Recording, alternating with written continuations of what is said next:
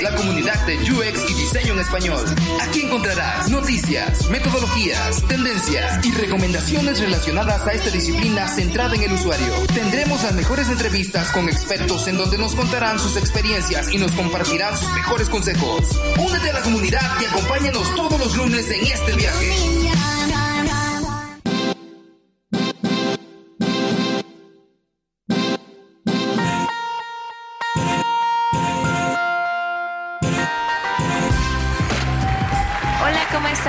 Comunidad de UXMX Podcast. Bienvenidos al episodio número 23. Le doy la bienvenida a mi compañero y amigo Iván. ¿Cómo estás, Iván? ¿Qué onda, Yuli? Muy bien, muy bien. ya estamos en el episodio número 23. Me dejaste solito en el episodio pasado.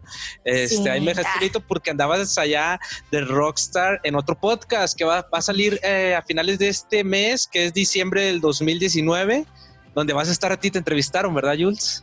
Pues sí, Darinka nos invitó desde hace ya un tiempo para hacer un crossover ahí entre comunidades de UX en México. Entonces estuvo este Iván Tosca de diseño con ñ y también estuvo Pau de Manifesto, que seguramente muchos lo ubican. Eh, ayer hubo una plática muy buena de investigación con usuarios con síndrome de Down que estuvo bastante bien. Entonces estuvimos como hablando un poco, intercambiando opiniones de qué se siente compartir conocimiento a la comunidad y del por qué lo hacemos, ¿no? Entonces esperen próximamente el episodio de UX Research con Darinka, que va a estar bastante bueno. Va a estar bastante bueno. Para finales de diciembre del 2019 ya está publicado. En este episodio entrevistamos a Natalia Usme. Natalia es antropóloga, se sumerge en contextos para descubrir cómo las personas se relacionan, esperan y quieren un producto, servicio o estrategia. Para hacerlo, ella utiliza la etnografía, entre otros métodos creativos. Utiliza marcos teóricos aplicados de antropología y ciencias sociales para comprender la información reunida en el campo, y luego diseña estrategias para que coincidan con las necesidades y expectativas de las personas y sus contextos. Su amplia le ha permitido desarrollar productos y servicios, estrategias de mercadotecnia, planes de cultura y comunicación, desarrollar estrategias de innovación cultural, capacitaciones, e-learning, gamification y programas de responsabilidad social, entre muchas cosas más. Tiene experiencia trabajando para clientes de diferentes líneas de negocio en empresas ubicadas en Colombia, México y Suecia. También ha realizado trabajos en Perú, Ecuador y Brasil. Tiene una maestría en análisis cultural aplicado en la Universidad de Lund en Suecia, con una especialización en etnografía y marcos teóricos con un enfoque especial en antropología y cultura. Definitivamente es alguien a la que debemos de escuchar. Si quieres seguirle el paso, la puedes encontrar en LinkedIn como Natalia Usme Manrique. Comenzamos. Julián, muchísimas gracias por la invitación. No sé qué más decir con esa presentación que acabaste de hacer. Eh, realmente es un honor, es un gusto estar con ustedes. Eh, para poder compartir lo que les decía. Uno, soy fiel admiradora de su podcast. Eh, estuve escuchando el, reciente que sacaron con Sebastián. Me encantó. Eh, me encantan las perspectivas que manejan, esos puntos claves. Y bueno, estar aquí significa poder compartirles cómo la antropología de negocios y el UX van de la mano. Entonces, qué gusto que podamos hacerlo.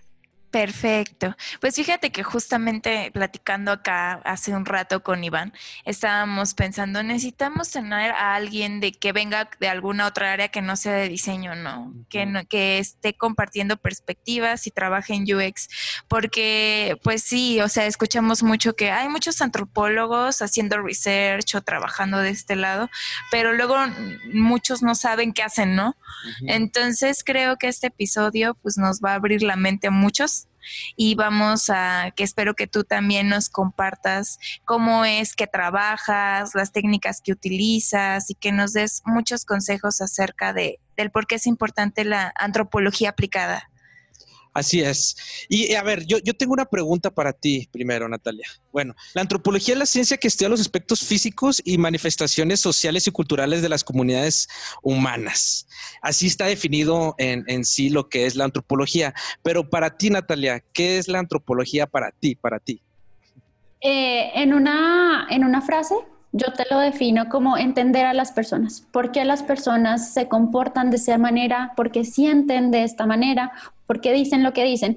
Y digamos que yo siempre menciono algo muy importante que es clave para entender también para el diseño de experiencias y la misma investigación de experiencias, es que una cosa es lo que dicen las personas que hacen y otra lo que realmente hacen. Y el antropólogo de negocios en este caso lo que hace es investigar, uno, qué existe en ese gap que se encuentra allí, cuál es la realidad que nosotros podemos percibir en ese contexto. Y una vez con ese estudio, lo que nosotros podemos hacer es diseñar esa estrategia que haga match. Eh, digamos que la antropología en general, eh, la tradicional, tiene un foco académico. Es, es así. Y eh, por lo menos aquí en, Colombia, pues todavía se está trabajando la antropología de estas verticales tradicionales. Sin embargo, la antropología de negocios lo que busca más es llegar a la acción en generar eh, estrategias que sean sostenibles y relevantes para ambas partes, para ese cliente final y para el mismo negocio, ¿no? Porque pues ese gana-gana es importante.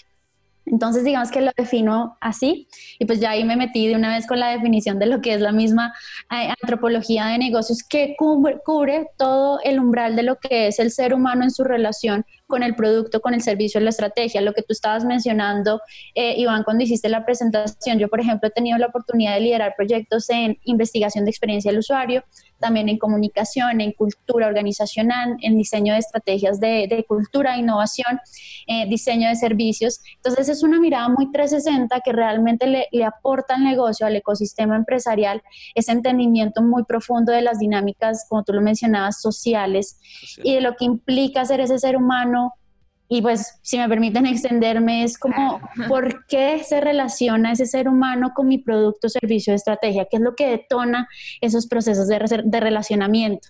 ¿Cuáles son las historias? ¿Cuáles son las prácticas? ¿Cuáles son esos discursos que de alguna manera van tejiendo y van cubriendo ese proceso de interacción entre empresa y cliente? Y puede ser un cliente interno o puede ser un cliente externo. Y yo veo eh, la antropología de negocios como un cóctel que tiene dos ingredientes súper claves. Lo que tú mencionabas, la etnografía, que es esta investigación cualitativa que me va a permitir extraer la data.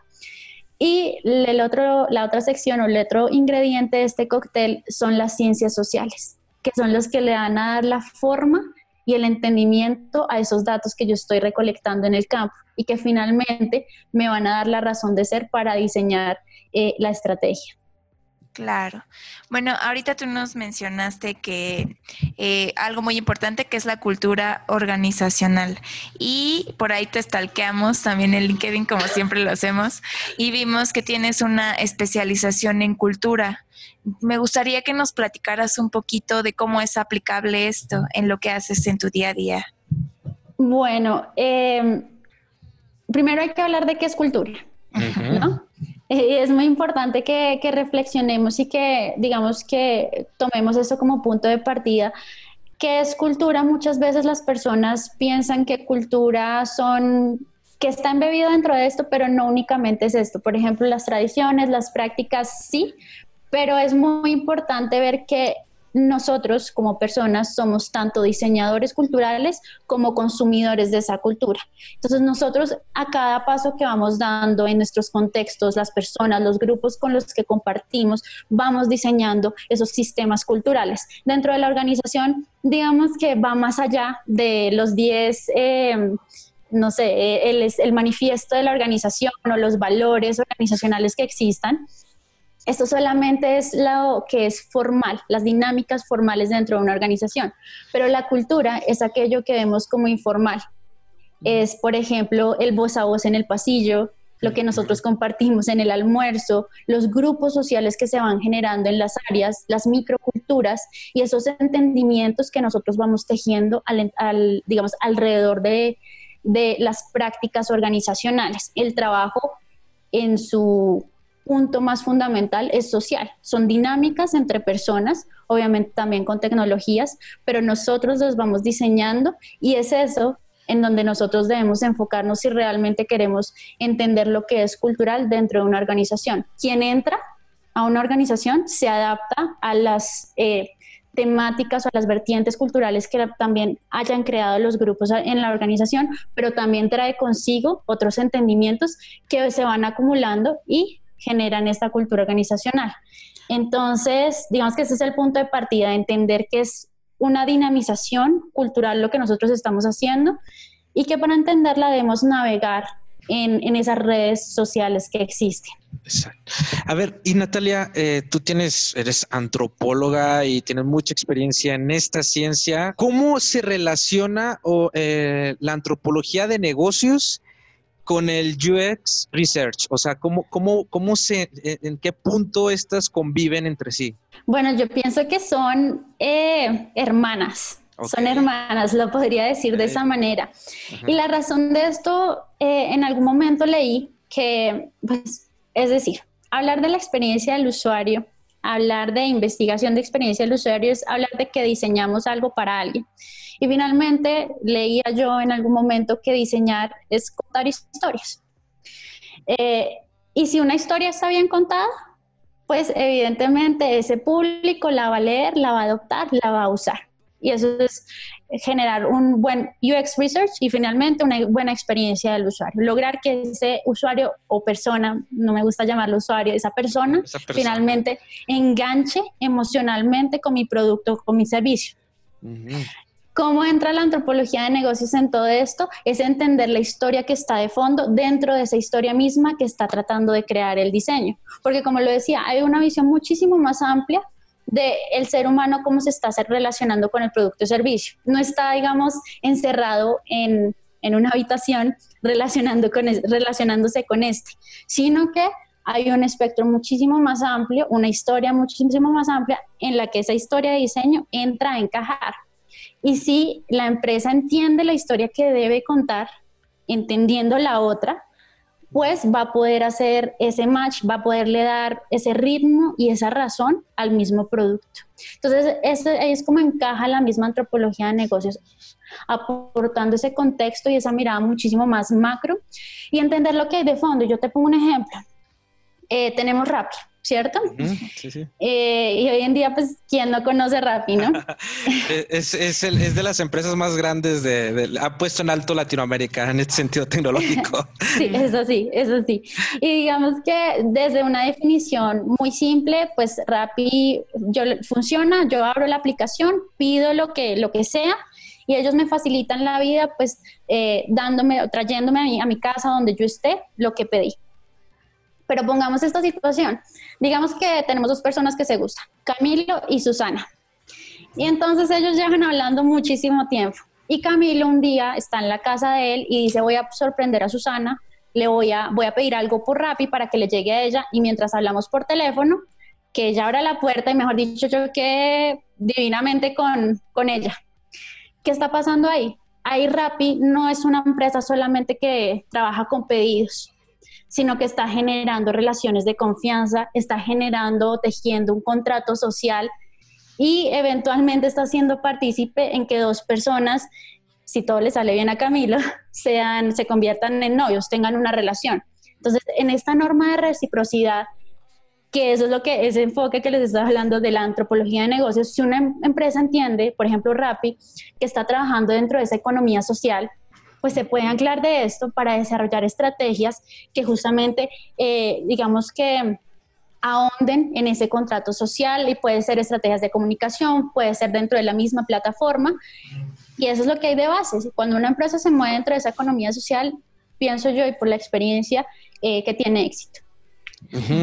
Wow, me gustó algo que mencionaste ahorita, eh, que, te gusta llamar personas no usuarios. Eh, e, es algo que, se ve mucho, por ejemplo, ahorita eh, hemos escuchado mucho hablar sobre que es diseño centrado en las personas. Pero a veces se, nos olvidamos que, que, que, hay personas de aquel lado y los tratamos como, y ahorita que está el boom de la data y el boom de, de del big, de, sí, de los datos y el big data y todos son datos y datos, nos olvidamos que de aquel lado de nuestro producto o servicio son personas. Y es ahí donde entra muy bien la antropología, ¿no? A entender a las personas cómo consumen nuestro producto. Sí, bueno, de hecho ahí yo tengo como un comentario un poco chistoso. Una vez escuché como, ah, sí, es que en UX les decimos usuarios y en service pues son personas. Y entonces se fue como de, o sea, ¿cómo? ¿Son distintos? Porque pues al final del día todos somos personas, ¿no? Entonces, este, no sé si igual tú ahí nos podría, tienes un comentario al respecto. Porque, o sea, yo desde siempre pues he, visto no así usuarios, ¿no? Como objetos, sino que somos personas complejas culturalmente. Entonces, pues... Exacto, ahí es, ahí, ahí es donde entra la antropología, ¿no? Para estudiar realmente toda esta complejidad del ser humano.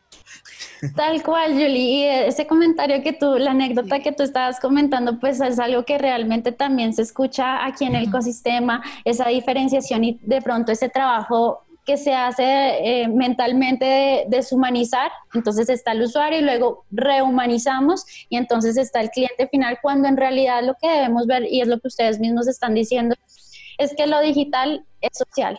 No porque él use mi plataforma se convierte en un usuario y como un Power Ranger después se convierte en otra cosa, esa referencia está un poco vieja, pero bueno, es algo así. Em, no, en realidad es que estamos hablando de humanos, estamos hablando de seres que sienten, que piensan, que hacen, que tienen relaciones. Y es, es que hay muchas preguntas que nosotros podemos hacernos que se desprenden de lo que es realmente ahondar y hacer una investigación de experiencia del usuario contextual. Por ejemplo, ¿qué identidades crea mi producto digital o análogo sobre la misma persona que lo está usando. ¿Qué significados tiene? ¿Qué relaciones me ayuda a tejer? Eh, por ejemplo, si una aplicación eh, o una empresa tiene cierta, eh, ¿cómo puedo decirlo? Cierta marca, cierta percepción frente al público, y no hace match con esa audiencia a la que quiere entregar la solución, no está creando una historia que sea coherente con las historias mismas que tiene la audiencia la audiencia, por supuesto que es humana. Entonces, yo pienso que mm, hay una preocupación muy grande en dividir, entonces, qué es eh, Customer Experience, qué es Employee Experience, qué es User Experience, cuando en realidad lo que esto nos está diciendo es que finalmente, y lo que tú estabas diciendo, Julie, estamos trabajando para seres humanos y tenemos que pensar en esos seres humanos que no se subdividen ni adquieren eh, nuevas perspectivas del mundo simplemente porque están haciendo o ejecutando una tarea diferente. Somos, eh, tenemos que pensar de manera holística. Yo pienso que eso es uno de los puntos fundamentales y más, eh, digamos, más importantes del mismo UX y del mismo ecosistema empresarial, de hecho. Pero, ¿cuáles herramientas son tus favoritas y qué más usas tú ya en tu, en tu, en, la manera de empezar a trabajar y empezar a entender a las personas en un proyecto? Bueno, pues eh, como te decía, devolviéndome al cóctel que les estaba mencionando al inicio, el primer ingrediente del cóctel es la etnografía y para mí ese es el punto clave. Yo estoy convencida que es en el campo, en el día a día, en esa cotidianidad, que se entiende realmente y se vivencia lo que piensa y lo que espera el cliente, cuáles son sus dolores, cuáles son las necesidades, pero las de fondo, ¿no? Los que les hablaba, esa economía social, que, quiere realmente decir lo que está pasando acá. Entonces estamos hablando de diarios de campo, estamos hablando de pues etnografía. También se puede hacer una etnografía, que es la etnografía digital, mm, pero si se triangula y se acompaña con ese eh, acompañamiento eh, físico, entonces diarios de campo, observación participante, entrevistas semiestructuradas, todas estas metodologías que tengan que, que logren ese contacto con, con ese cliente final. Pero también aquí alguna vez escuchaba o pues leía el eslogan de una empresa, la verdad es que no, no recuerdo el nombre de la empresa, pero sí se me quedó el eslogan. Y el eslogan era como, no es la flecha, es el indio. ¿Qué quiere decir esto? Desde mi perspectiva, no es la metodología que usemos lo que nos va a asegurar el entendimiento y sí quien analice finalmente la información, quien tenga esa capacidad tanto de análisis como estratégico estratégica para mirar ambas partes. Entonces, pues esas son algunas de las que uso, pero siempre pienso en como quién realmente es quien está revisando esa información, qué modelos mentales mismos tiene esa persona o ese grupo de personas y cómo se está trabajando la información para que llegue a convertirse en ese insight que la, en ese insight que la empresa espera. Claro. Algo muy importante que mencionaste ahorita fue el tema de cómo crear esas estrategias a partir de lo que ya tienes, ¿no? A partir de la data que recopilaste. Porque me parece que muchas veces nos quedamos como en la superficie. O sea, ya investigué y pues ya a lo mejor mi equipo de diseño es el que se va a encargar de toda la estrategia, ¿no? Y no hay como un... Eh, una colaboración entre ambos lados. No estoy generalizando, sino que puede pasar y ocurre, ¿no? A veces. Y también un poquito ligado con el término de design anthropology, que me está, nos está despertando mucha curiosidad. ¿Tiene algo que ver más o menos como la creación de estrategia? Sí, de estrategias con el término. Claro, pues para mí, siempre que le portemos design a alguna eh, palabra, significa acción esa capacidad de actuar y de generar resultados, de movimiento, de transformación.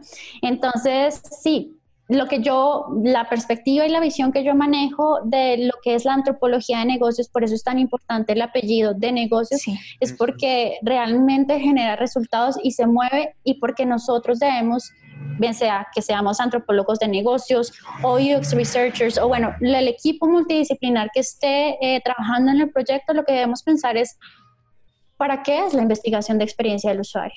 No solamente es para que se quede en un informe, que muchas veces, y esto lo sabemos, no va a leer nadie, sino es para que se genere un actuar real y sostenible en el tiempo que impacte de manera positiva a ese cliente final para mí lo más importante es esto. Yo pensaría que uno no debería pasar mucho tiempo en ese, digamos, esa perspectiva académica que si bien es importante de generar informes eh, de lo que se visualizó y muchísimo más tiempo sí se debería dedicar a qué podemos nosotros hacer y cómo de manera combinada, porque era algo que tú mencionabas, Julie, es vital que se trabaje en equipo, que se generen ideas y sinergias dentro del mismo equipo de trabajo que permitan explorar las necesidades globales del mismo negocio. Si no estamos, pues desde mi perspectiva estamos perdiendo el tiempo si no lo hacemos de esa manera.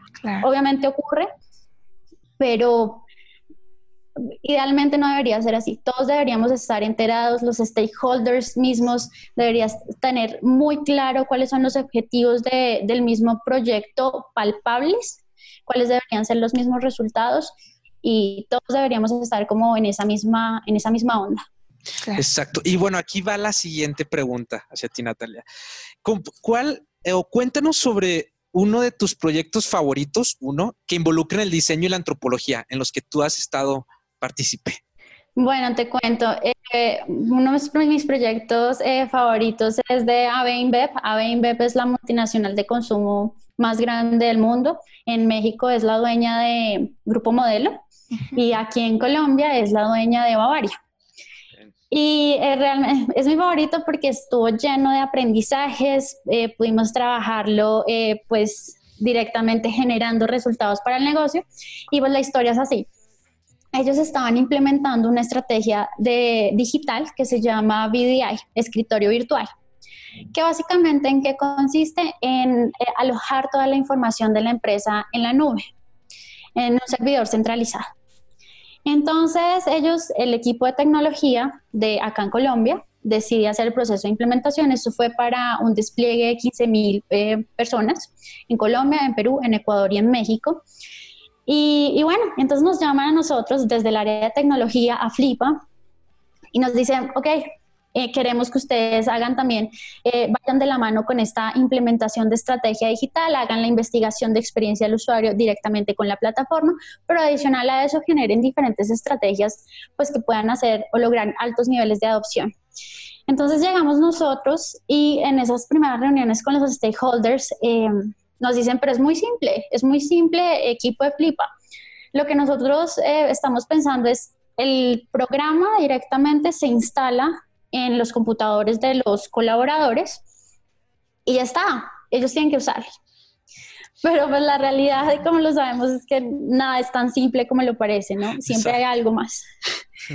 Entonces, mm, lo que sucedía, y digamos que cuando entramos nosotros en esta economía eh, social, es que, por ejemplo, nos dimos cuenta, la máquina quedaba siendo completamente bruta, solamente quedaba instalado este programa. Entonces nos vamos dando cuenta en ese día a día, en esa observación participante, entrevistas, etcétera, que el computador no es un computador para los colaboradores. Lo llevaban al baño, lo llevaban al almuerzo, eh, llegaban a la empresa con el computador abierto y ya pues se notaba que estaban trabajándolo. Era una extensión el computador del cuerpo de las personas. Y ahí utilizamos una vertiente de un filósofo que se llama Maurice Merleau-Ponty, que es la fenomenología de cómo esa, esa herramienta se convierte en parte integral de lo que tú eres. Entonces, aquí, ¿por qué lo menciono?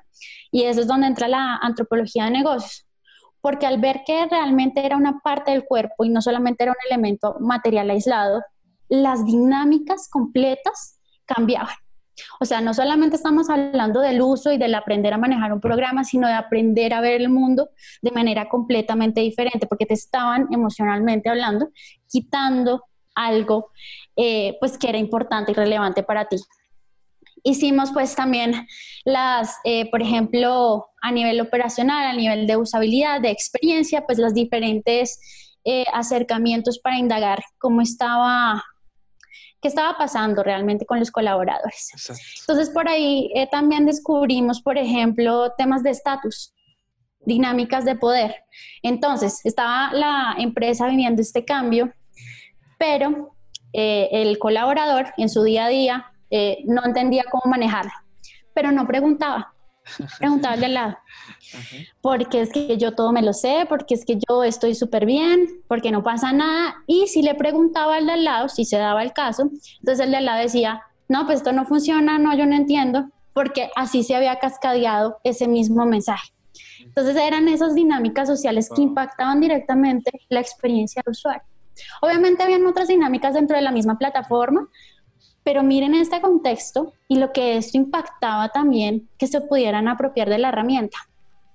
¿Qué pasó con esto y, por qué es importante pues este proyecto? Eh, porque me encanta, porque el programa, el escritorio virtual, está predeterminado. Entonces aquí, si bien estábamos haciendo investigación de experiencia del usuario, no le podíamos mejorar. O sea, a la plataforma como tal no podíamos hacer las mejoras porque era un programa pues que ya viene eh, como viene. ¿Qué podíamos hacer entonces? Y eso es importante también que las empresas lo piensen, pues hablándolo también desde el cliente interno, qué ventanas de oportunidad también existen para mejorar la experiencia del usuario, pero desde, por ejemplo, generando puntos de contacto. Eso ya tiene que ver con diseño de servicio, pero pues ustedes saben que todo va eh, embebido. Entrenamientos que podemos crear nosotros, puntos de contacto, dinámicas de sensibilización y de profundización. Entonces, era como ver ese contexto muchísimo más macro y todo finalmente iba también a redundar en el uso y en los niveles de apropiación que tuvieran eh, las personas con la herramienta. Aquí que logran, pues digamos que se logró el objetivo del negocio, que pues era que se apropiaran, que lo utilizaran, que pues ya se hicieran ese proceso de transición con ese acompañamiento que nosotros les dábamos, con ese entendimiento de la plataforma.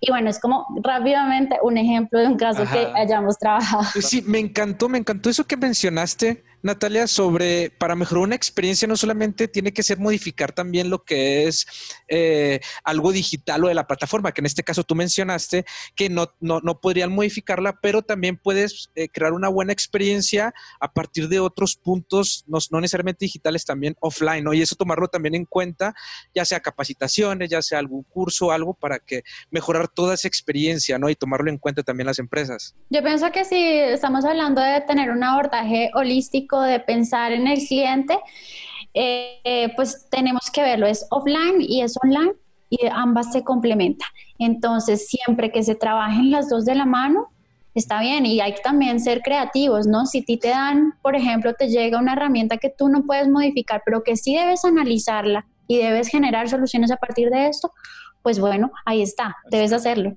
Sí, exacto. Sí, también se me hace como un, punto muy importante, porque muchas veces muchas startups o empresas invierten un montón en lo digital, ¿no? Porque piensan que eso uh, los va a hacer como hacia arriba y un buen de dinero y todo, ¿no? O sea, como es, esto es este la solución a todos mis problemas, cuando a lo mejor no están viendo todo alrededor y todo el contexto, sino únicamente en mi plataforma digital. Exacto. Ese se me viene a la mente un caso eh, que creo que leí en el libro de Ground Hacking de Sean Ellis, que es buenísimo libro, se lo recomiendo, que menciona el caso de Hotspot. Por ejemplo, Hotspot era una plataforma, pues es muy difícil, sin embargo, ellos se dieron cuenta que capacitando a las personas antes de que utilicen esta herramienta, las personas que utilizaban la capacitación eran las que mejor utilizaban la herramienta, entonces después ellos lo que hicieron fue obligatorio, este, antes de utilizar su herramienta, eh, lo que es pasar por un curso que tenía costo. Eso los hizo crecer demasiado y hasta hasta, cotizar en la bolsa ya en Estados Unidos. Claro, y es que hay que trascender a la, a la obviedad, pienso yo, y es que el negocio cae mucho en esto, es que es obvio que van a entender la herramienta, es que es obvio que la herramienta va a funcionar y va a dar cara a las necesidades que tienen en el día a día o el cliente o el colaborador o el cliente final. No, nada es obvio, nada es obvio y eso es algo que se debe trabajar desde el punto cero y ese es uno de los factores claves que trae sobre la mesa el UX Research. Cuando nada es obvio, entonces hay un montón de posibilidades y podemos enfocarnos en lo que realmente importa. Claro. Bueno, ya un poquito para ir finalizando, Natalia, te vamos a hacer una pregunta un poquito extraña. Sí, un poquito Pero muy interesante. Estoy lista. Eh, imagínate que es el año 2050 ¿cuáles crees que serían algunos de los retos en los que estarían trabajando los antropólogos y los antropólogos del diseño? Es que la verdad es que yo pienso que la antropología siempre está, siempre es futurista, la verdad. Ok. Entonces, el futuro de nosotros en la antropología de negocios es ahora. Es decir, por ejemplo, el Marcel, lo que les estaba hablando de los contratos sociales, Marcel Moss, esto lo estudió hace millones de años.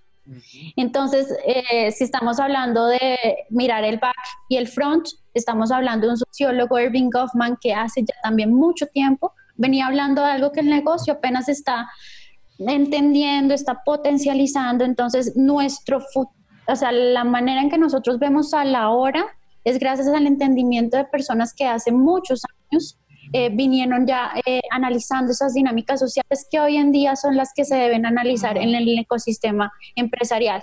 Entonces, me parece a mí que la antropología y las ciencias sociales en general que se aplican al negocio y tienen ese foco estratégico, están adelantadas de alguna manera a su tiempo. Y para responder la pregunta que tú me haces, Julie, si estamos en el 2050 y en, incluso en el ahora, para nuestro objetivo desde la antropología de negocios es humanizar.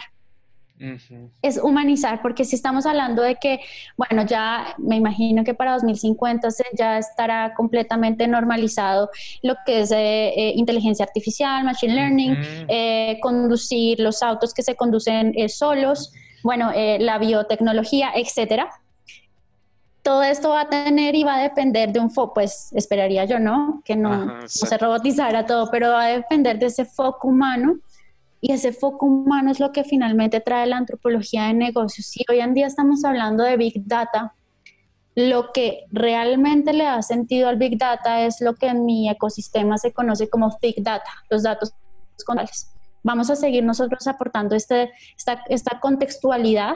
Y por supuesto las dinámicas eh, que vamos a tener es que las competencias digitales del antropólogo pues obviamente van a ser completamente diferentes, pero siempre eh, apelando a esa humanidad y esas dinámicas contextuales que se vayan a generar de el desarrollo tecnológico que podamos ver ya para esa época cómo mostrar todo este valor a los diferentes stakeholders, o sea, cómo, mostrarles todo esto de lo que estamos hablando, porque todavía siento que eh, falta mucho camino por recorrer, todavía falta mucho de entender todo lo que puede aportar otras áreas a toda esta parte de, de la innovación que estamos hablando en esta época.